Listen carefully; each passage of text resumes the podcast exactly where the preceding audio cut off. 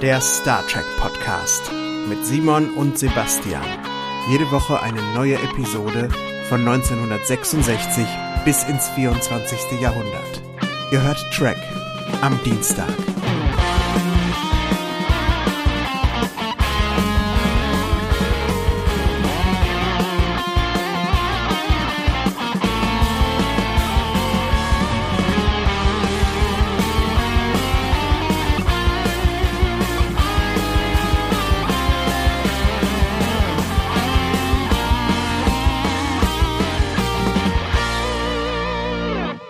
Hallo liebe Zuhörer zu Trek am Dienstag Folge 3. Heute geht's um den Pilotfilm von äh, Star Trek The Original Series, nämlich Where No Man Has Gone Before auf Deutsch Spitze des Eisbergs. Und ich begrüße den Sebastian. Hallo Simon, schön dich zu sprechen. Ja, ich freue mich auch wahnsinnig. Ähm, wir hatten gerade, das können wir auch mal erzählen, ganz viele lustige technische Probleme, aber die haben wir jetzt gelöst und sind jetzt voll guter Dinge, um über die nächste Folge zu sprechen.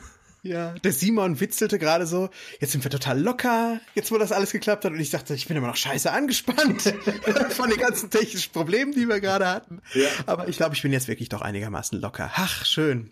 Genau. When no man has gone before, toll. Ja, also die Leute, die schon unsere ersten beiden Folgen gehört haben, die wissen ja, dass äh, der Pilotfilm der Original Star Trek Series quasi erst die dritte Folge war, die ausgestrahlt wurde damals.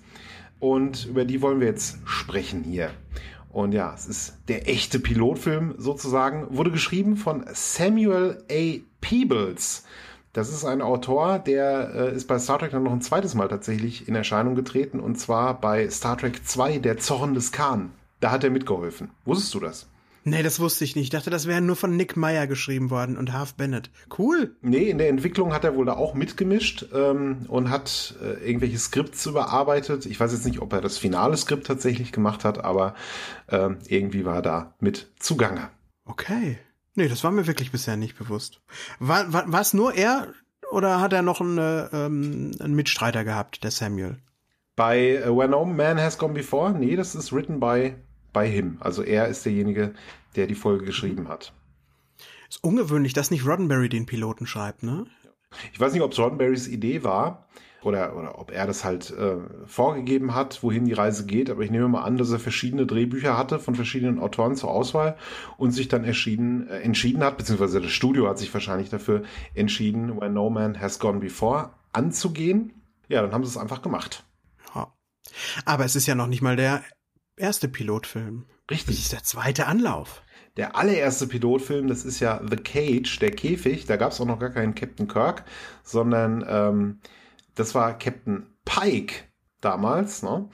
Mhm. Und äh, der einzige Charakter, der das Ganze überlebt hat, äh, diesen Wechsel sozusagen der Crews, das ist Spock. Den gab es auch im allerersten Pilotfilm und jetzt ist er im zweiten Pilotfilm, äh, ist er ja auch dabei. Ja, aber warum reden wir nicht über den ersten? weil der nie offiziell, der, der gehört einfach offiziell nicht dazu. Der wurde nie gesendet. Ähm, ja. Kam dann später irgendwann mal, haben sie den der Vollständigkeit halber gezeigt. Das ist der erste Grund. Und der zweite Grund ist, trotzdem sind diese Szenen nicht weggeschmissen worden damals, sondern daraus entstand dann ein Zweiteiler. Der kommt dann auch noch in der ersten Staffel. Ähm, das ist dann quasi so eine Rückblicksgeschichte und da werden wir dann, glaube ich, noch ausführlich darüber reden. Ja, genau. Jetzt soll es erstmal um den zweiten Pilotfilm gehen. So ist es.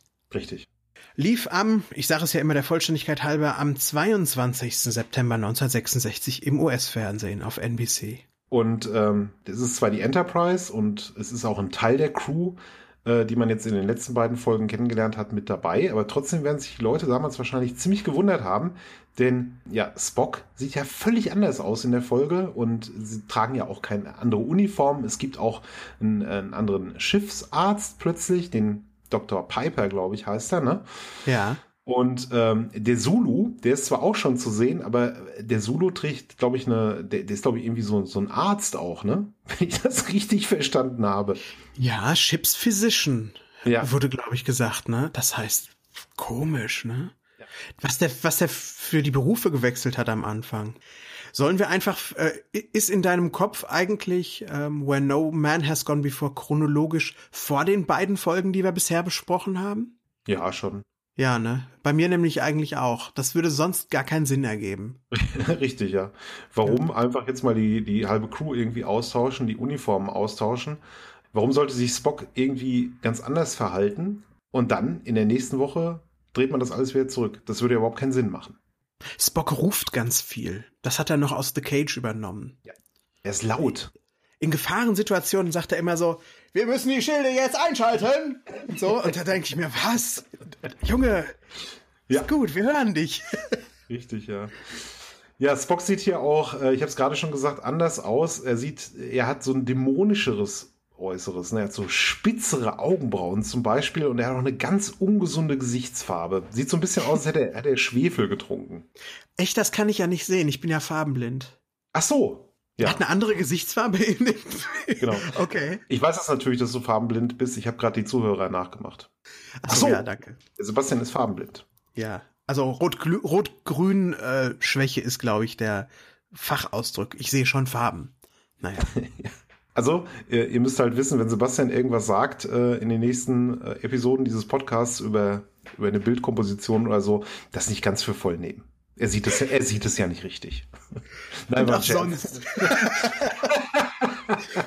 Und auch sonst messt seinen Aussagen einfach nicht so viel Bedeutung bei. Ja? Komm, starten wir einfach mal mit der Folge. Ähm, Scotty, genau. Scotty ist da. Der ja, war, endlich. Ich, der war in der letzten Folge war der glaube ich gar nicht da, ne? In Charlie X, der Fall Charlie. Na, in uh, The Man Trap auch noch nicht. Wir sehen ihn das allererste Mal. Ja, er heißt auch Mr. Scott. Also Kirk nennt ihn irgendwann mal Mr. Scott. Und er ist äh, am Transporter, sieht man ihn das erste Mal, also an diesem Schaltpult zum Transporter. Das heißt, er macht schon was Technisches. Ja. Und ähm, aber sonst hat er noch keine große Rolle. Er ist, ich glaube, der sagt keine drei Worte in dem in dem zweiten Piloten, oder? Ich, ich, ich glaube nicht. Also er sagt irgendwie mal ein, zwei Sätze, hat er auch dann seinen ja, charakteristischen schottischen Akzent. Mhm. Aber er spielt keine Rolle. Er spielt auch keine Rolle in der Handlung. McCoy ist abwesend in dieser Folge. Der ist gar nicht da. Den gibt es nicht. Stattdessen haben wir ja gleich zwei Doktores, nämlich äh, zum einen Dr. Piper, das ist so ein, ja, so ein älterer Typ ist das, ne? so ein bisschen gesetzter. Den lernt man auch nicht so wirklich kennen, was der, wie der so drauf ist. Und äh, Dr. Dehner, Elizabeth Dehner, die ist so eine Psychologin und die spielt ja in der Folge eine größere Rolle. Aber hallo. Und auch die, der Rest der Crew ist noch, naja, da gibt's Leute, von denen man das Gefühl hat, dass sie eigentlich schon eine längere Zeit dabei sind und auch vielleicht länger dabei sein sollen. Ähm, dein, dein Lieblingscharakter ist zum Beispiel weg, Simon. Mein der Bootsmann. Der Bootsmann, Bootsmann Rand, ja. Yeoman Rand, äh, ein kleiner Insider, die wird äh, auf Deutsch öfter mal mit Bootsmann übersetzt. Ja, das ist äh, ja Captain Kirks persönliche Assistentin der Geschäftsleitung, haben wir sie genannt, glaube ich. Ne? Ja. Zugehfrau auch manchmal. die Zugehfrau. Und die Zugehfrau, die äh, geht noch nicht zu. Die ist irgendwo anders. Aber ähm, sag mal, gab es nicht irgendeine Serie, wo der Hund Bootsmann hieß? War das hart aber herzlich? Ich bin mir ganz unsicher. Da muss ich, aber wo hieß denn der Hund Bootsmann? Scheiße auch. Das weiß ich nicht. Also, ich google jetzt einfach mal. Ja, gut. Äh, äh, währenddessen kann ich ja mal sagen, nee. wir haben eine andere Bootsmännin, eine andere Bootsfrau hier in dem Pilotfilm, mhm. nämlich Yeoman Smith. Genau. Gespielt von Andrea Drum. Die steht da rum. Auch eine sehr, sehr junge blonde Frau. Ganz kurz, Ferien auf Saltkrokan. Da gibt es einen Hund, der heißt Bootsmann. Jawohl, natürlich. Ja, ja, siehst habe ich verwechselt. Aber na gut. An dem muss ich immer denken. Das ist ein Bernardiner oder sowas. Naja. Ja, Andrea Drum habe ich gelesen, Roddenberry hat ganz klar zugegeben, sie ist ähm, angestellt worden als Yeoman Smith, weil er because I wanted to hook up with her. Ja, dass der Roddenberry es faustdick hinter den Ohren hat und hatte, beziehungsweise er lebt ja schon lange nicht mehr. Ähm, das ist ja bekannt. Also das glaube ich ihm sofort. Ja, aber es hat auch wohl nicht geklappt. Mhm. Und dann musste mhm. sie gehen. Toll. Und dann musste sie gehen, genau. Toll. Sie hat so, sie hat so einmal schön, ähm, das ist wieder so ein Beispiel für das Frauenbild. Als es gefährlich wird, da muss natürlich der Mitchell, über den wir jetzt noch gar nicht geredet haben, aber sei es drum, der Mitchell muss so hinter sich greifen und ihr Händchen nehmen. Das ist mir auch Wenn es brenzlig wird. Boah. Frauen müssen beschützt werden. Das ist ja ganz klar. Äh, auch, äh, wo wir dann mal schon wieder da sind, ja, wir wollen jetzt die Zuhörer natürlich nicht nerven, indem wir immer uns über das Frauenbild so ein bisschen lustig machen, aber es fällt halt einfach so extrem auf. Die Dr. Dana, die wird ja gleich von den äh, Crewmen Mitchell und Kelso die vorne sitzen, wird ja gleich als äh, im Englischen als Walking Freezer Unit beschrieben, also als eiskalt wie ein Kühlschrank quasi. Ja. Und äh, ja, die Männer müssen natürlich erstmal da einen Kommentar drüber abgeben. Ja, mich hat's gewundert, dass sie nicht gesagt haben, ach, die ist nur neun von zehn oder so. ja, das hat noch gefehlt, ja. Das, ja, ja, das hätte jetzt noch gefehlt. Extrem viel Technobabble am Anfang. Ist dir das aufgefallen? Also die reden da von Impuls und von Warp und sonst irgendwas. Und ich glaube, wenn man das das erste Mal gesehen hat, hat man sich da ziemlich erschlagen gefühlt. Ja, das auf jeden Fall. Aber es, hat, es setzt natürlich auch irgendwo so die Szene. Wir sind jetzt in der fernen Zukunft und die haben ihren eigenen technischen Slang. Ich glaube, das passt ganz gut. Und dann am Ende zum, zum Glück hinten raus übertreiben sie es ja gar nicht so sehr. Genau. Ja. Ist so ein bisschen Scene-Setting. Ja. Kolorit. Kolorit, das passt. Ja, ähm, ich finde äh, auch, dass es wirklich alles wieder wunderbar aussieht. Also die Klamotten, die Ausstattung, die Brücke, das ist ein wunderbar 60er Jahre Science-Fiction-Feeling. Ich finde, dass es auch ein bisschen, bisschen roher ist als dann später in der Serie, als sie dann richtig in Produktion ging. Da war es ein bisschen polierter, wenn man das so sagen kann, ja. ja. Ähm, aber mir, mir, hat, mir gefällt das. Also mir gefällt dieser Look echt gut. Also wären sie jetzt damit weitergemacht, wäre ich auch zufrieden gewesen. Ja. Er, er wirkt vielleicht noch so ein bisschen antiker aus, heute, aus heutiger Sicht als dann der spätere Stil funktionaler auch, ne? Ja, richtig. Mhm. Der, der, der Hauptbildschirm sieht noch ganz anders aus. Kleiner. Und der, mhm. Kleiner, genau. Und der Kirk hat so eine Leselampe an seinem Stuhl dran geschraubt. Das ist mir, das fand ich auch. Und überhaupt ist die Beleuchtung noch nicht so farbig, wie es später in den Folgen war, die wir bis jetzt gesehen haben. Äh, wo tatsächlich, ich habe es ja, glaube ich, in der ersten Folge schon erwähnt, einer von den Programmchefs bei NBC, der hatte Aktien tatsächlich bei einer Firma, die Farbfernseher hergestellt hat. Und deswegen hat er gesagt, macht die Serie so bunt, wie ihr nur könnt. Und hier ist es noch eine relativ sachliche Beleuchtung. Sie halten einfach weißes Scheinwerferlicht auf die Wände. Super spannende Info, ja, das wusste ich vorher nicht. Äh, diese Leselampe, die du erwähnt hast, bist du sicher, dass das eine Lampe ist oder soll das ein Mikro sein?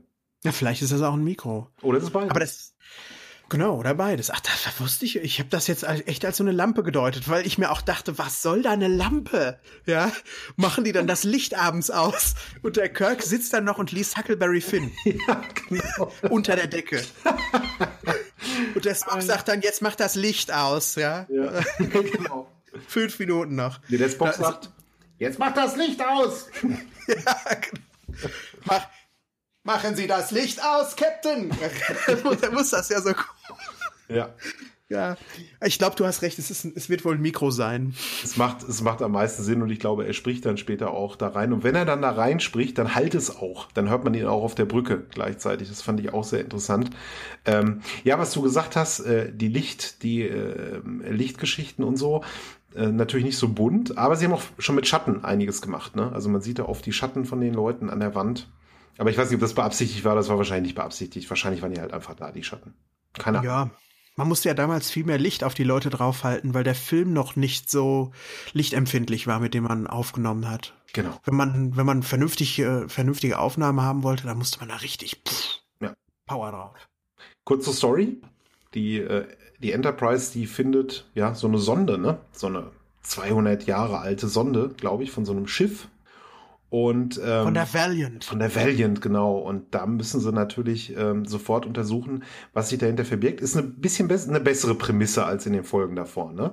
In, den, in den Folgen davor, über die wir ja schon gesprochen haben und die ihr euch unbedingt anhören solltet, falls ihr es noch nicht getan habt. Ähm, da haben wir uns immer so ein bisschen darüber mokiert, dass äh, die Mission der Enterprise halt nichts ist, was zu so einem zu so einem Entdeckerschiff passt. Das waren eher so Botengänge, die die gemacht haben. Ne? Und jetzt finden sie halt diese seltsame Sonde und wollen dem Ganzen auf den Grund gehen. Das ist doch schon ein bisschen bessere Ausgangslage. Oder? Absolut, absolut, ja, doch. Das trifft mehr dieses Where no one has gone before. Und das ausgerechnet in der einen Folge, wo der Kirk das gar nicht sagt im Vorspann, denn der Vorspann ist stumm. Mhm. Da steht nur die Musik. Ja. Stimmt, ja.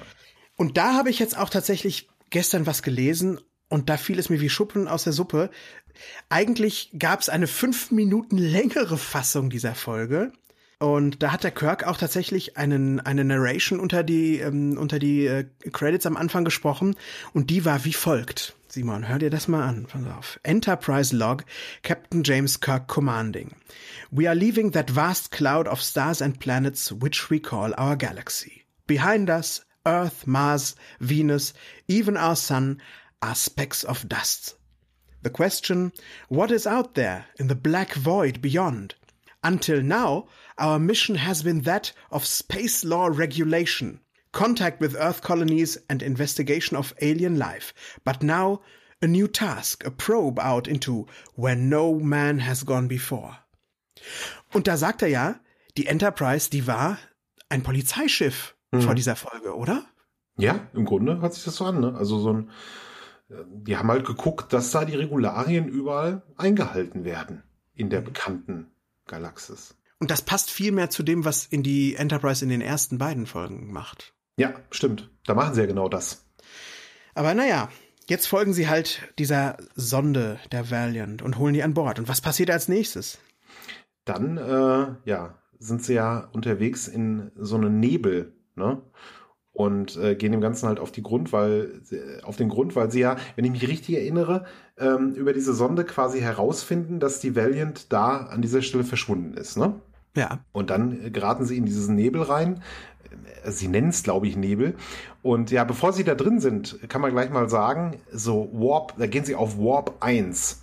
Und ist dir aufgefallen, dass das so richtig zelebriert wird? Wir gehen jetzt in Warp 1 und alle gucken ganz gespannt nach vorne und, und sind ganz angespannt, weil das Schiff so beschleunigt. Oder habe ich mir das nur eingebildet? Das ist mir nicht so aufgefallen, aber du hast schon recht. Die, die behandeln das mit Ehrfurcht irgendwie, ne? Mhm. Später ist es ja so, ja, hier flieg mal Warp 4, auf geht's, zack. Ja. Genau, dann sind sie im Nebel. Und dann? Und ähm, dann versuchen sie die Galaxis zu verlassen. Das finde ich allein schon irgendwie eine spannende Sache. Also, dass die, da ist dann auch etwas um die Galaxis drum, das glaube ich, noch nie jemand äh, gesehen hat in unseren Periskopen oder was auch immer, sondern oder eine Sonde auch noch nicht äh, entdeckt. Da ist eine Grenze, bevor die Milchstraße endet. Ja, die Grenze ist irgendwie nur so ein Band, da könnte man noch drüber oder drunter fliegen, oder? Ja, ganz komisch. Ich habe auch äh, keine Ahnung, warum die da ist oder so, aber sie ist halt einfach da. Ja, und die macht auch halt etwas ganz Komisches. Man fliegt da rein und wenn man äh, einen besonders hoch ausgeprägten ESP hat, das ist, äh, glaube ich, so eine Art telepathische Grenzbegabung. Ne? Das haben, ja. das wird gesagt, das haben wenige Menschen, aber es gibt halt welche, so ein Prozent oder was, und die haben das. Und ähm, wenn man dann da reinfliegt, dann macht diese Grenze etwas mit einem. Und was tut die mit einem? Naja, irgendwie äh, kriegen dann diese Leute, die so einen hohen ESP-Wert haben, Elektroschocks und verändern sich dann. Ja. Sie kriegen, sie werden, ja, mal wieder, sie, sie bekommen halt so göttliche Kräfte über die Zeit. Und das habe ich voll nicht verstanden. Ich auch nicht. Und du siehst ja auch, wie ich es gerade zusammenfassen will, äh, damit es nicht sich komplett albern anhört, aber ich schaff's halt nicht. Ja, Dena und Mitchell sind die beiden, die da sozusagen gescannt werden von, von, von dieser Energie. Also die kriegen halt so kurze, kurze Elektrostöße. Und ähm, dann, dann gibt's im Schiff auch, bricht so ein Brand aus, ja, also da fliegen dann irgendwelche Konsolen in die Luft und ähm, ja, dann sind sie halt über diese Grenze hinaus geflogen und ähm, alle liegen erstmal auf dem Boden und wundern sich, was passiert ist. Genau. Und sind aber auch, glaube ich, direkt wieder zurück in die Galaxie rein. Ne? Ich meine, die, die sind nicht rausgeflogen, sondern haben diese Grenze nur so touchiert. Stimmt, ja. Das, ja. Das, ähm, weil sie sind dann ja eigentlich wieder unter Planeten relativ schnell. Hm. Ja. Naja. Aber was, was, was will man uns damit sagen? Also ESP, okay, äh, ESPAs, wie sie auch genannt werden in dieser Folge, äh, scheinen ja hier so eine Art nächsten Schritt in der Evolution darzustellen und die Grenze, die beschleunigt das Ganze. Vielleicht so 2001 mäßig, wo man mit dem Obelisken zu so einem Sternenkind gemacht wird, nächste Evolutionsstufe oder was. Keine Ahnung, was, was, was da die Intention dahinter ist, der Schreiber. Ja, möglicherweise. Möglicherweise war es aber auch äh, äh, gar nichts. Also man wollte halt einfach irgendwie irgendeinen Aufhänger haben dafür, dass, dass die Charaktere jetzt, also diese beiden, Mitchell und Dana, in irgendeiner Form besessen sind. Aber du könntest recht haben, es macht halt viel Sinn, ne? Also eine, man überschreitet sozusagen eine Grenze ins große Unbekannte und geht dann in die nächste Evolutionsstufe. ja. Keine Ahnung. Und ich frage mich vor allen Dingen, wenn das so ist, dass Leute, die so ein bisschen äh, telepathisch begabt sind, wenn die an dieser Grenze da dann so Übermächte bekommen, warum nicht alle Telepa warum nicht alle betasoidischen Bösewichte dahin fliegen und sich das abholen? Stimmt. Ja. Oder ja. andere, oder andere äh, Bösewichte, die vielleicht so eine leichte ESP-Begabung haben. Das ist ja eine geile Sache. Fliegst du da mal eben rein und dann liegt dir alles zu Füßen. Ja, das ist auch übrigens ein guter Punkt, weil von dieser Grenze ist, glaube ich, nie wieder so die Rede. Ja, das passiert halt einfach nur in der Folge, wenn ich mich jetzt nicht komplett irre. Oh, die kommt noch Und zweimal wieder in Original Echt? Series, ja. Tatsächlich, mhm. ja. Ja, ja. Das, dann, äh, dann bin ich ja, dann bin ich ja tatsächlich komplett falsch. Aber. Aber nicht mehr mit diesem, nicht mehr mit dieser Konnotation, dass du da reinfliegst ja. und dann mächtig wirst, sondern nur noch die Grenze halt als solche. Mhm. Und ESP-Power? Kommt nicht mehr vor. Nee. Aber da machen die so ein Bohai drum hier. Ja, stimmt. Also das Konzept dieses ähm, Menschen, der quasi ja durch seine Genetik dann in der Evolution weiter ist, das haben wir ja später noch mehrfach. Also beim, mhm. beim Khan beispielsweise oder später auch bei Deep Space Nine ist es ja ein großes Thema. Aber wir haben mal wieder hier dieses göttliche Wesen, was wir schon auch in der Folge davor hatten. Genau. Und dieses Mal fährt es ausgerechnet in Kirks besten Freund, Gary Mitchell. Was ist der, ist der Navigator oder ist der Kelso der Navigator? Hm, das ist eine sehr gute Frage. Ist auch ich glaube, das wird nie so richtig gezeigt oder so. Die sind halt beide da, sitzen halt beide davor. Ich glaube, er ist, er, ist, er sitzt an der Navigationskonsole, oder? Mhm. Steuermann ist er, ja. Ja, okay. Ja, und die beiden sind halt irgendwie dickste Freunde und der Kirk und der Spock noch gar nicht so. Und irgendwie nee. muss da ja, irgendwie hat man jetzt das Gefühl, damit die Konstellation sein muss, die man in Star Trek kennt, muss der Mitchell aus dem Weg geschaffen werden. Und dafür ist auch irgendwie diese Folge da, ja. Ja. Aber, genau. naja. Er, ich, ich kann diese Freundschaft auch gar nicht so ernst nehmen, weil die nie dargestellt wird. Die fliegen ja sofort da rein und er ist dann sofort ein arroganter, allmächtiger Typ, äh, wo man nur noch quasi dem, was Spock und Kirk so sagen, glauben muss, dass da mal eine Freundschaft war. Ja, ist klar, schade. also der, wir hatten ja davor keine Folgen irgendwie, wo der eingeführt wurde oder es gibt auch keine Rückblicke. Sie erzählen so ein bisschen von der Akademie, wie das da früher war. Aber ja, er ist, er, er wird halt fünf Minuten lang eingeführt, dann hat er halt diese, ja, ist er dann halt besessen sozusagen oder hat halt diese Kräfte gesammelt und ja, ist natürlich dann schwierig, mit ihm mitzufühlen oder den, oder diese Freundschaft halt in irgendeiner Form halt, dass das einen das emotional berührt. Ja, ich glaube, das soll es, aber das schafft es in mir nicht. Nee, ja. Das, genau. Da komme ich nicht drüber über die Hürde. Hm. Aber eigentlich ein interessanter Charakter, dieser Mitchell. Ne? Also man möchte eigentlich schon ein bisschen mehr über ihn erfahren. Man erfährt da relativ wenig. Und ähm, der zweite interessante Charakter ist auch, äh, finde ich, äh, die Elizabeth Dehner. Und natürlich muss sie auch sterben. Beziehungsweise, ja, am Ende ist sie halt dann weg.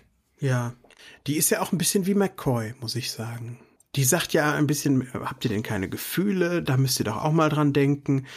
Und ähm, die FD geht so als der McCoy aus dieser Gleichung raus. Und in dieses Vakuum kommt dann der echte McCoy. Und in das Vakuum, was Mitchell hinterlässt, geht Spock als bester Freund. Richtig. Von Kirk. Aber was Spock hier schon ist, er ist auf ja, eine sehr brutale Art und Weise sogar logisch er sieht ja, wohin, wohin das mit dem Mitchell halt führt, dass der halt immer, immer kräftiger wird, äh, immer mächtiger wird und auch immer unberechenbarer wird. Und äh, Spock verlangt von Kirk ja sogar, dass er ihn entweder aussetzt oder ihn umbringt. Hm. Fand ich ganz schön derb. Das war so. Und dann, nachdem wir ungef nachdem wir ungefähr gefühlte drei Stunden auf der Krankenstation verbracht haben, in dem langweiligsten Set überhaupt, das ist nur so ein grauer Raum, nichts an der Wand.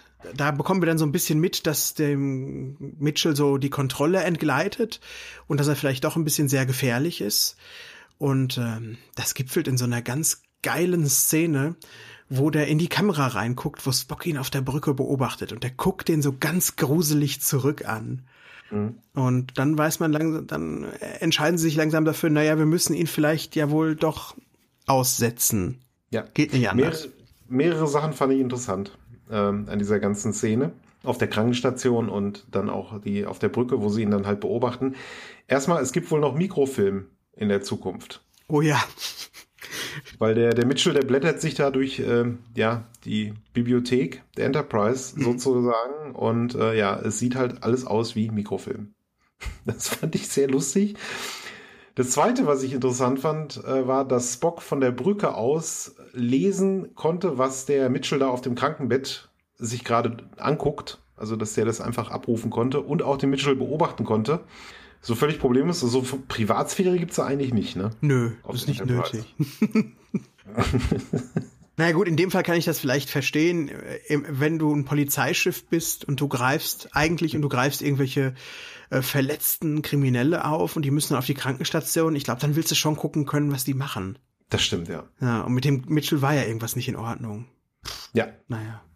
Äh, aber wo du sagst, ähm, ja, ach ja, genau, wo du Mikrofilm sagst. Mhm. Das fand ich spannend, äh, weil auch später guckt sich ja Spock oder irgendwer die Personalakten an von Mitchell und von Dena, äh, und auch auf Mikrofilm. Und dann liest man, wenn man Pause macht, dass Dena in Eldmann geboren wurde und Mitchell in Dellmann. Gut, darauf war ich jetzt nicht vorbereitet. Das tut mir leid. Sehr, sehr schön. Was soll denn das? Keine Ahnung. Wahrscheinlich kann ich. Irgendwas reingeschrieben. Ja, es wird schon keiner mal. lesen.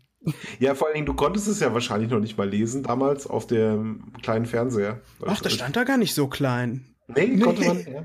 Das ist mir gar nicht aufgefallen. Hildmann und Dellmann. Hm. Aber gut, sei es drum. Ähm, aber dann setzen sie ja den Mitchell ziemlich schnell doch aus. Auf Delta Vega heißt das da. Geiles Konzept, eine vollautomatischer Minenplanet.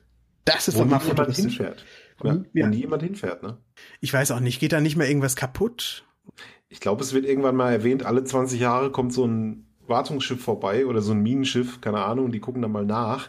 Ich habe sowieso da vieles nicht verstanden, ja. Das, der große Konflikt von Kirk war ja, dass ähm, Mitchell sein Freund ist. Und natürlich möchte er ihn nicht umbringen, aber ich verstehe nicht, warum sie ihn nicht auf diesem Planeten da aussetzen können. Sie können doch jederzeit wieder vorbeikommen und gucken, was er so treibt. Der ist ja dann nicht für immer da auf diesem Planeten, oder? Habe ich da was falsch verstanden? Tja, ist auch ein bisschen seltsam. Also, als ob man den Planeten nicht anfliegen dürfte. Richtig. So wirkt das schon fast. Da fliegt man ja nicht hin. Hm. ja. Ich weiß auch nicht, wie das dann ist, falls er tatsächlich mehr Kräfte entwickeln sollte und echt gefährlich wird. Und dann kommt da 18 Jahre später dieses Wartungsschiff hin. Ja. Äh, wie, was, oder man will mal wieder an diese Mine ran. Was macht man denn dann? Ist ja auch eine wichtige Mine. Eben. Die holen äh, Lithiumkristalle. Da hat es noch kein Dilithium vorne dran äh, aus der aus dem Erdboden. Eigentlich ein super Konzept für eine für so eine Horrorfolge, ne? So ein Schiff kommt vorbei und da ist dann dieser Mitchell und macht die alle fertig und so. Hat man ja noch nie gesehen, sowas. Na ja, gut. Nee. Äh, ja, und, und ich habe mir auch überlegt, er wurde ja immer mächtiger, immer mächtiger, immer mächtiger. Und ähm, niemand auf der Enterprise wusste auch, wie weit das noch gehen würde. Und vielleicht wäre er irgendwann in der Lage gewesen, von diesem Planeten halt einfach zu entkommen. Äh, so Q-mäßig, dass er sich dann halt ähm, ja einfach an einen anderen Ort des, des Weltalls teleportieren kann. Dann wäre aber ganz schön was los gewesen, ja. Dann wäre ganz schön was los gewesen, ja. Dann brauchst du ihn auch nicht auszusetzen. Dann musst du gleich aufs Bock hören und ihn umbringen. Richtig, ja. Hm. Ja, ziemlich, ziemlich, ein ziemlicher Gewissenskonflikt. Das fand ich übrigens ganz gut auch. Äh, das hat Kirk halt äh, recht menschlich gemacht, dass er wirklich rübergebracht hat, dass er da innere Konflikte hat wie er mit der Situation jetzt umgeht. Ja. Beamen wird gezeigt. Direkt im Pilotfilm, ne? Man sieht halt, wie sie beamen und wie das aussieht, was das für einen Effekt hat. Ja, Genau, das hat, ich meine, das haben wir zwar auch schon vorher gesehen, in, ja. äh, aber wenn sie es in der richtigen Reihenfolge ausgestrahlt hätten, dann wäre jetzt tatsächlich das genau. hier das erste Beamen gewesen. Wir sind auch nicht mit einem Shuttle geflogen bisher. Korrekt, ja. Die Dinger gibt's einfach noch nicht. Ich möchte, glaube ich, nochmal über die Neuzugänge im Cast sprechen, die dann auf einmal auftreten. Also wir haben da ja noch, ist der Alden aufgefallen? Der männliche Uhura? ja, stimmt. Stimmt, ich habe ihn verdrängt. Also ja, jetzt wo du es sagst, wird er tatsächlich benannt, ja? Ja. Wird er Namen Mhm. Ja, achso, okay. Und ähm, da hat man schon mal so einen Schwarzen, der, der macht schon das, was Uhura macht. Ja. Und dann ist er aber auch weg nach dem Pilotfilm. Da sind so einige Leute ja sowieso weg. Und der Kelso ist auch weg. der dann auch irgendwie jemand ist, der schon Jahre, glaube ich, mit der Crew zusammen äh, verbracht hat und der wird dann aufs abscheulichste ermordet. Das ist, glaube ich, einer der am krassesten dargestellten Morde überhaupt in äh, der Original Series. Der wird so richtig erwürgt und die Kamera hält dann auch noch drauf. Der, ja. der Mitchell nimmt tele, telepathisch ein Kabel und zieht ihm das von hinten um den Hals. Ja, und man, man sieht einfach nur, also sie machen es ja einfach so, dass sie Mitchell zeigen im Close-Up, wie der halt mit diesen ultra krassen Kontaktlinsen, ähm, ich, das muss unglaublich unangenehm gewesen sein, die zu tragen, glaube ich, damals. Ja. Äh, einfach nur so halt schaut, ne, und dann wird umgeblendet äh, auf diesen, wie war sein Name doch gleich? Lee Kelso, ne? Mhm. Kelso. Und dann dieses Kabel, ne, ja, echt, echt schlimmer Tod, ne, von ja. hinten dann so, er wird erwürgt. Man sieht nicht, wie er stirbt, aber es wird halt stark impliziert. Ja. Man äh, ich mich wundert, dass er nicht Tucker heißt. Ich finde, der sieht voll aus wie Trip Tucker, der Kelso. Stimmt, Der ja. könnte ein Enkel sein von dem. Ein Enkel. Ja. Ja, stimmt. Stimmt, ein Enkel. Der könnte ein Enkel sein von Tucker. Ja. Es wäre lustig gewesen, wenn sie später bei Enterprise den Tucker Kelso genannt hätten. Das wäre lustig das gewesen. Das wäre ja. wirklich, die sehen sich so ähnlich, die beiden. Ja. Naja, verpasste Chance. Hm. Eddie Pesky sehen wir das erste Mal im Hintergrund. Das ist der äh, Leslie. Der sieht so ein bisschen aus wie Miles O'Brien. Und den siehst du in ganz vielen Original Series Folgen im Hintergrund rumstehen. Ich glaube, der stirbt auch mehrere Male. Ach aber so, hier nicht. Das ist einer von den Extras, Extra-Darstellern quasi, die immer mal wieder gecastet werden. Genau. Hat ja jede Serie von äh, Star Trek. Wenn du darauf achtest, haben die immer die Leute, die, wo du immer die gleichen Gesichter siehst. Nur so ja. vier oder fünf, die dann im Hintergrund rumlaufen. Und der Pesky ist einer von denen bei Original Series. Und äh, irgendwann kriegen sie ja auch dann mit, dass man den Mitchell besser einsperren sollte, ne? Äh, auf dieser Station. Und dann tun sie in so eine Zelle und da ist dann ein, ja, so ein Force Field, ne? Einfach so ein, das ihn da drinnen hält. Das sieht gut aus. Das sieht gut aus, ja. Äh, interessanterweise gab es in Charlie X, in der Folge, die eine Woche vorher ausgestrahlt wurde, auch ein Force Field. Das sah irgendwie gar nicht so cool aus. Das stimmt wohl. Das war so ganz, sah so ganz komisch aus, fuhr so irgendwie aus der Decke. Ähm, ganz, ganz seltsam war das. Ja. Und äh, der Mitchell, der läuft ja dann in dieses Force Field rein, kriegt so Stromschläge fällt dann auf den Boden und dann wird er kurz wieder er selbst. Also dann verliert er halt diesen, diese Fähigkeiten, die er da plötzlich hat. Ja. Ich habe mich gefragt, warum hat man mit dieser Information nichts gemacht? Ah, und so einen elektromagnetischen Impuls auf ihn schießen, um mit ihm reden zu können. Zum Beispiel, ja. Ihn einfach ein bisschen mal unter Strom setzen. Hm. Ja, das wäre das, zu klug gewesen anscheinend. Ja, also das hat man halt einfach so hingenommen, dass er da ab und zu mal äh, wieder normal wird. Und man hat halt nie darauf hingearbeitet, ihn vielleicht von diesen Kräften zu trennen. Also man hat quasi die Symptome bekämpft, aber nicht die Ursache. Ja, sie hätten, hat man sich keine Gedanken darüber gemacht. Ja, sie hätten vielleicht untersuchen müssen, also in einer der neueren Star Trek Serien hätten sie wahrscheinlich dann geforscht. Ah, da gibt's irgendeine Energy Signature. Und wenn wir genau die auf den Transporter geben oder so und ihn damit einmal beamen, dann haben wir das aus ihm rausgefiltert. Oder so. Genau. Ja, das stimmt. Das ist schade und blöd, dass wir hier äh, dann zu so einer Lösung kommen, wo es wirklich einfach nur um die Leberwurst gehen muss, nämlich um Leben und Tod. Ja.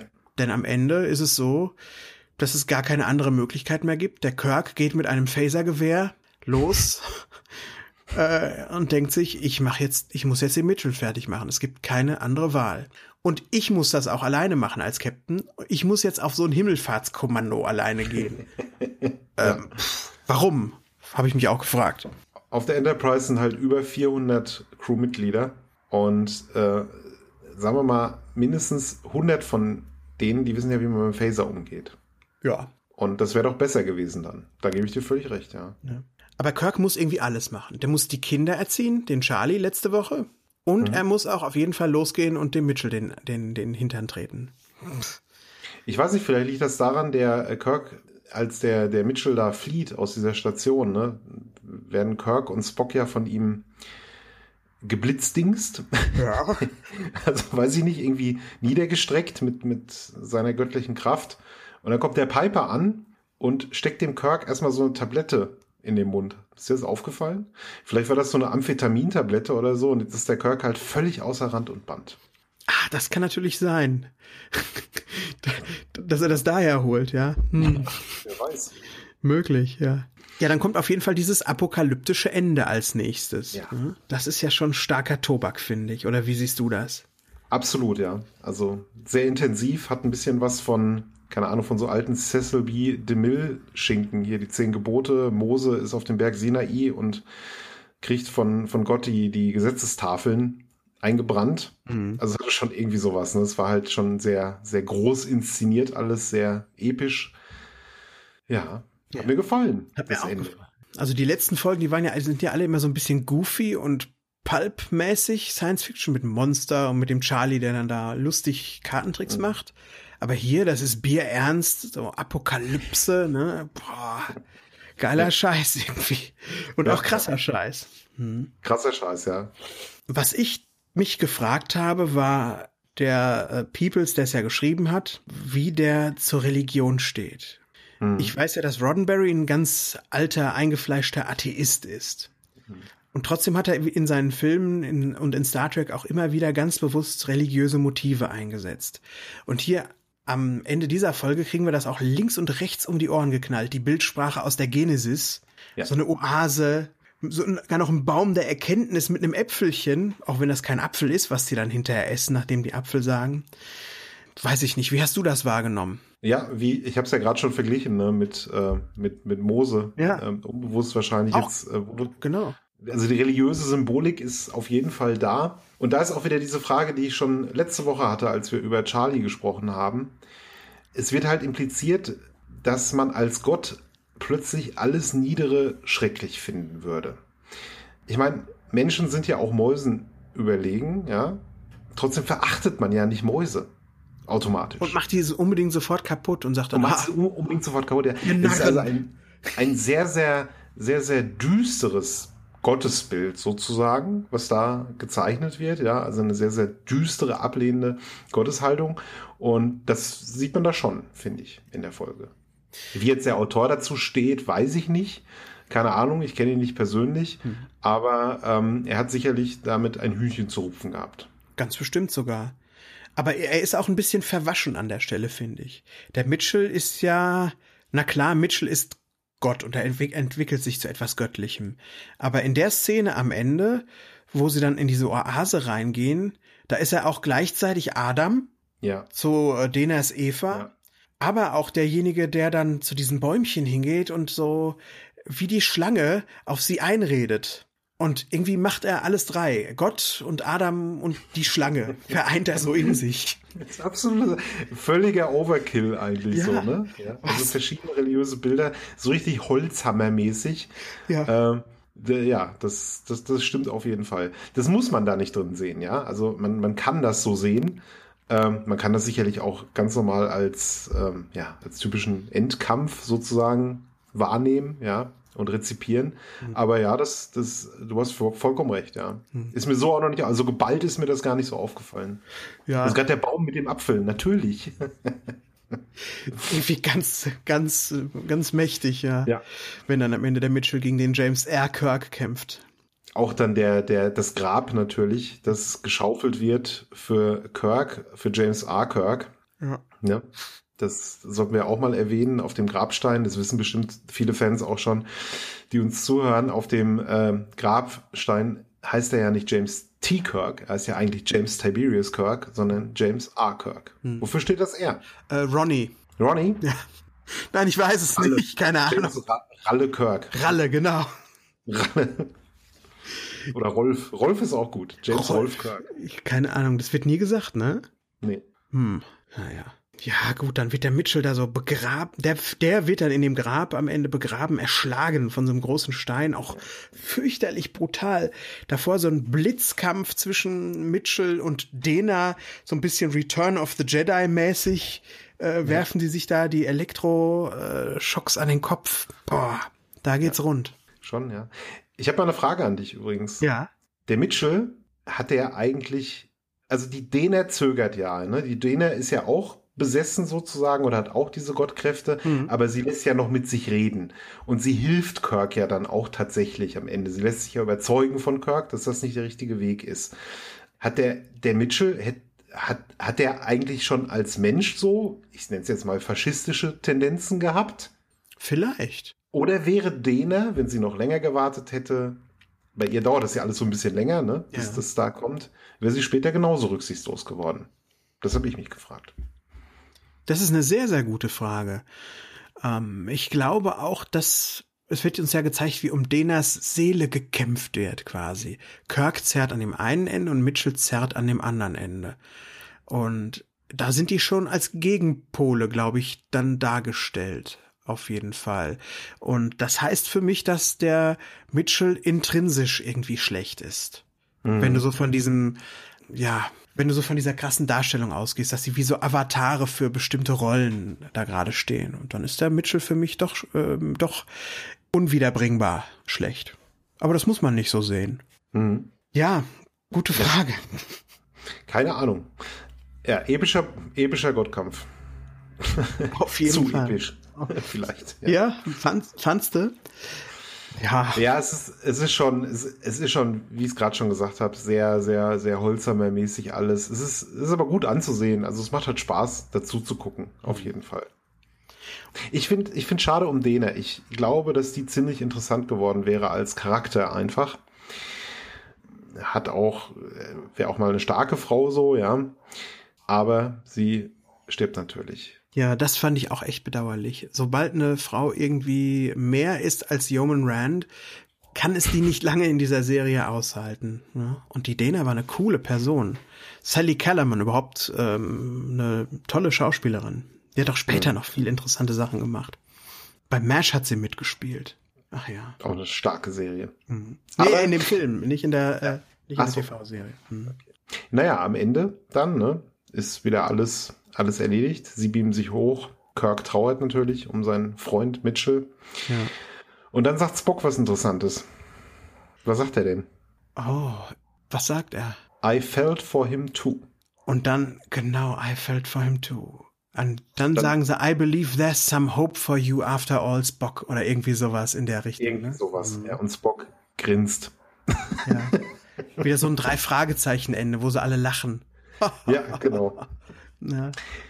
Und sie also sagen auch vorher, he gave his life in service. Das ist auch sowas, was immer wieder ist. Ne? Richtig. Ja. Aber Entschuldigung, ich habe dich unterbrochen. Nee, nee, das passt schon. Das ist eigentlich das, was ich sagen wollte. Also hier sieht man halt noch, dass Spock noch sehr, sehr anders ist zu dem Spock, ähm, im Vergleich zu dem Spock, zu dem er dann wird. Ja. Und dass auch seine Logik sozusagen hier eher noch so ein, ja, so, so, so eine Grundlage ist, um Witze drüber zu machen. Ja. Apropos Witz, Simon. Äh, was hältst du denn von äh, den Stunt-Doubles? Welchen Stunt-Doubles meinst du? Die von Kirk und Mitchell oder was? Ja, da ist eins, also Kirks Stunt-Double sieht man relativ am Anfang des äh, Kampfes mal ganz genau das Gesicht. Und man sieht, dass das überhaupt nicht William Shatner ist. Das ist irgendein Typ. Und ich glaube, das hat man auch damals schon auf den kleinen Fernsehern ganz gut erkennen können. Natürlich ist es jetzt, wenn ich das in HD gucke, umso schlimmer, aber das hat mich schon echt mitgenommen. Das zieht sich aber auch noch in äh, die späteren Serien. Auch bei Next Generation und auch bei Deep Space Nine und auch bei Voyager hast du halt immer wieder diese Szenen, ja, wo, wo, halt, wo man halt, da sieht man, also vielleicht nicht die Gesichter von den Stunt-Doubles, aber du siehst halt schon sehr, sehr deutliche Unterschiede zu den Charakteren, die sie eigentlich sein sollen. Aber ja, so eine voll, Full Frontal Shot quasi, also von vorne, das ist natürlich ein bisschen doof. Ja. Wer sind diese Menschen, die da kämpfen? Fragt man sich dann. Ja, genau. Sind das andere? Findet nebenan auch so ein epischer genau. Kampf statt, ja? So eine Apokalypse? Ja, ich bin ja schon immer froh, dass sie nicht so ein bisschen schwenken und dann steht irgendwo Shatner da so rum und wartet, ja. dass er wieder.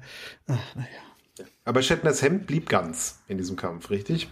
Hm, ich glaube ja. Ich glaube ja. Oder, ja. Sonst kriegt er jede Woche seinen Wams kaputt, aber diese Woche ging es. Ja. Ich habe noch eine interessante oder lustige aber irgendwie tragische Anekdote aus der ähm, von dem Making of dieser Folge. Es gab ursprünglich einen Special Effects Macher, Daryl Anderson, der war so für die Schiffsaufnahmen und für den Vorspann zuständig und ähm, der hat irgendwie monatelang daran gearbeitet und ist nicht so richtig vorwärts gekommen und keiner hat sich um ihn gekümmert und keiner hat ihm geholfen. Und wenige Tage oder Wochen, bevor es ernst wurde, dass sie den Vorspann für diese Folge fertig haben mussten, äh, ist er bei Roddenberry im Büro explodiert und hat zehnmal gerufen, You'll never make your first air date. You'll never make your first air date. Und hat so einen richtigen Meltdown bekommen und mhm. musste dann auf Erholung geschickt werden für so ein Dreivierteljahr oder so. Was ist das? Wahnsinn irgendwie. So einen ganz labilen Typen da, der in so einer Kammer eingesperrt diesen Vorspann machen muss und dann irgendwann mal einfach überschnappt. Naja, ist sicherlich hier das erste Mal gewesen, auch das letzte Mal. dass jemand ein bisschen überfordert ist und dann mal so dezent ausrastet. Gut, ich dachte jetzt erst, als du äh, tragisch gesagt hast, dachte ich jetzt, dass der womöglich äh, in seinem eigenen Special-Effekt explodiert ist oder sowas. ich meine, wenn er jetzt so ein paar Monate nur eine Auszeit haben musste, das geht ja gerade noch. Aber es ist trotzdem eine lustige Anekdote, das wusste ich auch noch nicht. Nee. You'll never make your first air date. Wir ja. werden alle sterben.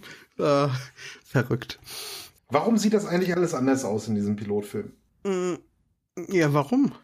Warum? Es ist, ne, er ist ja auch früher entstanden als dann die Serie. Ich glaube 65 oder so, ne? 65, genau.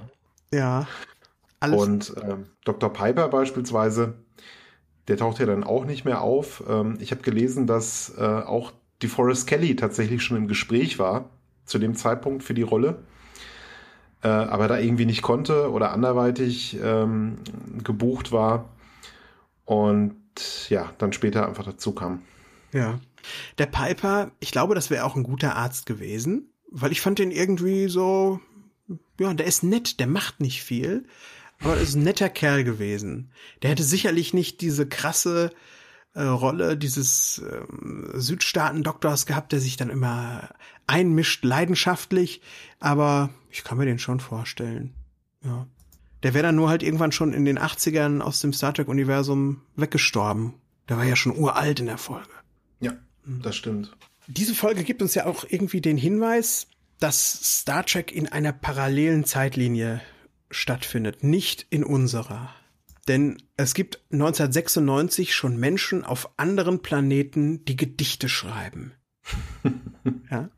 1996 auf dem Canopus Planet wohnte Phineas Tarbold und hat Nightingale Woman geschrieben. Und das wird auch vorgelesen. Das ist eines dieser Gedichte, die der Mitchell liest auf der Krankenstation. Da mhm. merkt man, ja, irgendwie ist Star Trek, da ist unsere Realität der Zukunft von Star Trek etwas weggerannt. Ja, ist Star Trek ja nicht die einzige Science-Fiction-Welt sozusagen, ne? Die ähm, also kannst ja auch 2001 nehmen und Kubrick. Wir sind ja auch weiter als 2001 immer noch lange nicht unterwegs zum Jupiter. Ja, das stimmt. Wahrscheinlich wird man sich auch damals nicht hat träumen, nicht haben träumen lassen, dass man heute noch Star Trek guckt. Das ist richtig, ja. ja. Aber der Tarbold, Phineas Tarbold, ich äh, möchte mir den nochmal auf Wiedervorlage legen, da wo jetzt schon steht, Vulcan hat keinen Mond. Phineas Tarbold. Schreibe ich mir auf denn ich meine da im Hinterkopf zu haben, aber ich möchte da, ich bin mir da echt nicht sicher. Ähm, nee, da bin ich mir wirklich nicht sicher. Ich meine, das wäre, der wäre nicht, der wäre sehr begnadet gewesen und ein ganz, ganz toller Dichter und ist aber früh gestorben, wenn du weißt, was ich damit sagen will. Ich weiß es nicht. Unnatürlich nein. früh gestorben. Naja. Mm, der wird, glaub, der wird, glaube ich, irgendwann nochmal genamedroppt, aber ich bin mir da nicht sicher. Als ich das okay. hörte, war, klingelt es irgendwie bei mir. Naja, ähm, warten wir nochmal ab. Also ich habe mir das jetzt mal aufgeschrieben. Simon, ich habe noch zwei Fragen an dich. Mhm. An einer Stelle ist die Rede von einem Little Blonde Lab Technician, eine kleine blonde Laborassistentin. Und ich kam ans, mit der Kirk mal was hatte. Und ich kam ans Grübeln. Ist das, ähm, kann man das so retconnen, dass man sagt, das ist Carol Marcus oder wäre das Quatsch? Was meinst du? Boah, das ist mir, also mir ist das überhaupt nicht aufgefallen. Meinst du, die haben zu dem Zeitpunkt schon an Carol Marcus gedacht? Nee, das meine ich nicht. Also äh, der, der Mitchell sagt ja. das irgendwann mal, so als sie über die Zeit äh, an ihrer Ausbildung sprechen. Und im Nachhinein könnte man das so auslegen. Und ich weiß jetzt auch gar nicht, das habe ich nicht nachgeschaut, wie alt David ist. das muss ja passen, ja? Ne? irgendwie. Also irgendwie könnte das ja. sein? Also damals werden die nicht an Carol Marcus gedacht haben, aber. Hm. Wahrscheinlich nicht, ne? Ja, Carol Marcus, ähm, für alle, die jetzt nicht wissen, von wem wir sprechen, das, die lernen wir ja in Star Trek im, im zweiten Teil kennen. Und das ist die Mutter von Kirks Sohn David. Ja. Boah, ich weiß, ich habe es jetzt gar nicht auf dem Schirm. Ist er schwer überrascht, dass er einen Sohn hat oder ist das so, ach ja. Nee, ich glaube, er ist schwer überrascht. Ja. Aber das werden wir alles noch sehen. Ja. Aber es würde auch so passen. Auch Film an. Ja? ja. Ja, es würde passen und ich finde sowas ja immer total sympathisch, wenn man, ähm, auch wenn jetzt die Autoren das nicht ähm, vorausgesehen haben zu dem Zeitpunkt, äh, wenn man da so Sachen inter, äh, hinein interpretieren kann. Finde ich super und wenn es halt funktioniert, logisch. Aber das müssen wir mal ausrechnen mit dem Alter. Ja, es gibt genug Sachen, die funktionieren nicht so gut, aber ähm, das, das verspreche ich bis zur nächsten Aufnahmesession. Gucke ich mal nach, wie alt David ist. Das reichen wir dann noch irgendwie nach, ob das passen könnte. Genau. Ja. Wie alt äh, ist, boah, scheiß Stift hier, David. Das hast du jetzt in dein Hausaufgabenheft eingetragen, ne? Das, das, das habe ich jetzt auf meinen, äh, auf mein, ah, genau, ja. auf meinen Kritzelzettel hier. Ja. Erinnerst du dich nur an diese Hausaufgabenhefte, diese speziellen Hausaufgabenhefte, die man gekauft hat, wo man da drin stand, so Hausaufgaben für Montag, Dienstag, Mittwoch und so? Erinnerst du dich da noch dran? Ja. Die habe ich nie benutzt, so. Ich habe die immer benutzt, aber das heißt, hat nicht automatisch bedeutet, dass ich das dann auch gemacht habe, so wie das da drin stand. Aber das ist ein anderes Thema. Ach, guck mal, bei mir ist es andersrum. Ich war da viel zu strebrig, als dass ich die Hausaufgaben nicht gemacht habe. Du weißt das ja noch. Natürlich. Ich war immer der, wo dann die anderen gesagt haben, darf ich von dir abschreiben? ich habe, habe ich jemals von dir Ich ändere das auch. Ich habe, glaube ich, noch nie von dir abgeschrieben. Ich war da immer zu stolz, von dir abzuschreiben. Ja, das ist auch gut. Ja. Schlimm sind die, die sagen, ich ändere das und dann lesen sie das vor ja. und dann ist das exakt das Gleiche, ja. Genau. Aber wir waren ja bei Star Trek. Ja, komm, lass uns wieder zurückkehren zu Star Trek. Äh, du hattest, glaube ich, noch eine Frage, ne? Klang ja, richtig. So. Ja. Das war ja jetzt ein Pilotfilm, aber ist das überhaupt ein guter Pilotfilm? Erfüllt der die Funktionen, die sowas haben muss? Ich finde, er ist insofern ein guter Pilotfilm, dass er halt, ähm, ja, eine epische Story erzählt, dass er hohen Production Value hat, also zumindest sieht, glaubt man das, ne? ist alles schön dargestellt und so weiter. Ob es jetzt aber äh, das erfüllt hat, was man von einem Pilotfilm eigentlich erwartet, nämlich die einzelnen Charaktere genauer vorgestellt vorstellt, ja, auf der Enterprise. Das wage ich so ein bisschen zu bezweifeln, weil der Fokus doch sehr stark auch auf diesen beiden Nebendarstellern lag. Oder wie siehst du das? Ja, das sehe ich genauso. Du, du lernst hauptsächlich Leute kennen, die dann direkt sterben. Und die wirklichen Hauptcharaktere der späteren ähm, Serie, drei an der Zahl, davon lernst du nur einen so ein bisschen kennen und den anderen kaum und der dritte ist einfach noch nicht da. Nee. Aber ja, und oft ist ja auch so ein Pilotfilm etwas, wo man mitbekommt, wie die überhaupt dahin gekommen sind. Wie das überhaupt die Ausgangssituation schafft. Wie Kirk als Captain auf die Enterprise kam, keine Ahnung. Und hier wirst du ins kalte Wasser geschmissen. Ganz das ist einfach alles so da. Ganz genau. Ähm, aber in, er hat trotzdem insofern seine Funktion erfüllt, dass man mehr will danach. Also ich, wenn ich mir so vorstelle, ich hätte diesen Pilotfilm gesehen, das erste Mal, ich hätte dann mehr darüber wissen wollen, über die Abenteuer der Enterprise und wie es weitergeht und was jetzt genau hinter diesem komischen Spock steckt, äh, dem grünfarbigen, dämonenhaften Wissenschaftsoffizier, ja. Und äh, wie das mit Kirk, mit Kirk weitergeht und so. Und ich finde, insofern hat er seine Funktion erfüllt. Also, dass du halt weiterschauen möchtest einfach. Genau. Und ich weiß halt nicht, was da jetzt die, was da jetzt so die Denke dahinter war. Vielleicht wollten sie auch einfach nur äh, so ein Scene-Setting betreiben. Dass du das 23. Jahrhundert so ein bisschen kennenlernst, einen Geschmack davon bekommst, aber eben auch noch alles ziemlich rätselhaft bleibt, was so drumherum ist. Und das haben sie, das ist ganz gut gelungen. Und ja, natürlich macht er super neugierig. Da hast du recht. Gut. Hast du noch was oder sollen wir uns darüber unterhalten, wie uns die Folge gefallen hat? Im Grunde, ich glaube, wir haben das meiste haben wir erwähnt, ne? Also sicherlich gibt es ein paar Dinge, über die man noch ausführlicher sprechen könnte, aber ich glaube, im Großen und Ganzen haben, haben wir die Folge, glaube ich, gut, gut nachbetrachtet. Ich denke auch. Man könnte noch sagen, dass die Enterprise Bewegungssteuerung hat, irgendwie. ja, stimmt. Weil der als der Kirk Intercraft haben will und dem ganzen Schiff was erzählen will, da fuchtelt der Mitchell nur über seiner Konsole rum und dann passiert das. Aber pff, das hat danach auch keiner mehr gemacht. Aber ja. naja, ist, ist glaube ich nicht so wichtig. Simon, wie fandst du die Folge? Im Großen und Ganzen fand ich sie gut. Ich habe mir hier aufgeschrieben, okay, okay Folge. Es gab ein paar sehr interessante Charaktere. Also Mitchell und, und Dena waren schon mal auf jeden Fall sehr spannend und man hätte auch gern mehr über sie erfahren. Das Ende war sicherlich ein bisschen too much, aber auch, ja, sehr, dieses, diese Apokalypse und so, das hatte ja eigentlich auch was. Ne? Das hm. äh, hat das Ganze ja auch aufgewertet. Ja, es gehört nicht, also es gibt ja auch Fans, die, zu, die nennen diese Folge als ihre Lieblingsfolge. Also da gehört sie nicht zu. Und äh, ja, aber im Großen und Ganzen, finde ich, macht sie Spaß. Ja, das geht mir genauso. Es ist für mich so ein bisschen Punktabzug, weil es das Thema von Charlie X so schön wiederholt. Es geht schon wieder darum, dass Allmacht irgendwie korrumpiert. Das direkt in der Woche danach schon wieder zu sehen, ist so ein bisschen komisch. Und ich merkte auch, dass ich mit Mitchell nicht so richtig Mitleid habe, wie man es eigentlich entwickeln soll, weil das Skript mir da nicht so den Anker gibt, dass ich das entwickeln kann.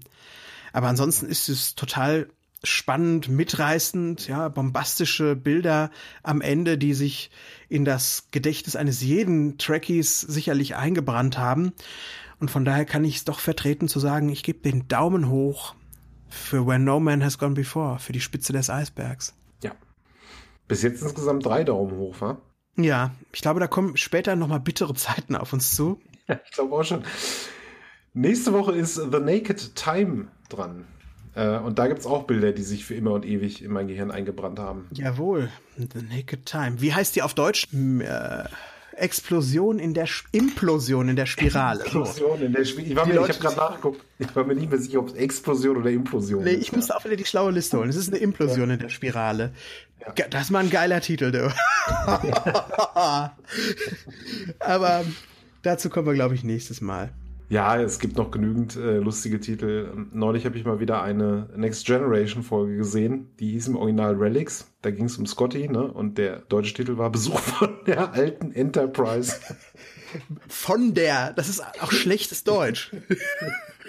das ist auch schlechtes Deutsch. Das ist richtig, richtig, nicht falsch, aber es ist einfach stilistisch schrecklich. Es klingt, als würde die Enterprise vielleicht auch vorbeikommen. Ja, genau. Die Enterprise kommt vorbei. Zum Tee. Naja. Okay. Also, wenn ihr uns nächste Woche zuhören wollt, dann schaut euch doch einfach The Naked Time an. Mhm.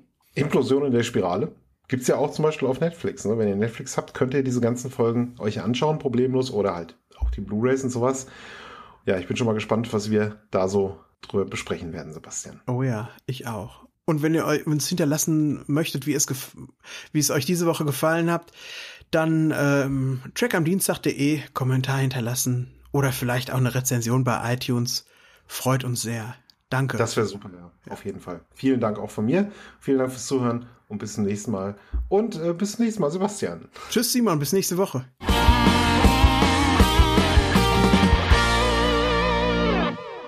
Eine Track am Dienstag 2017 Produktion.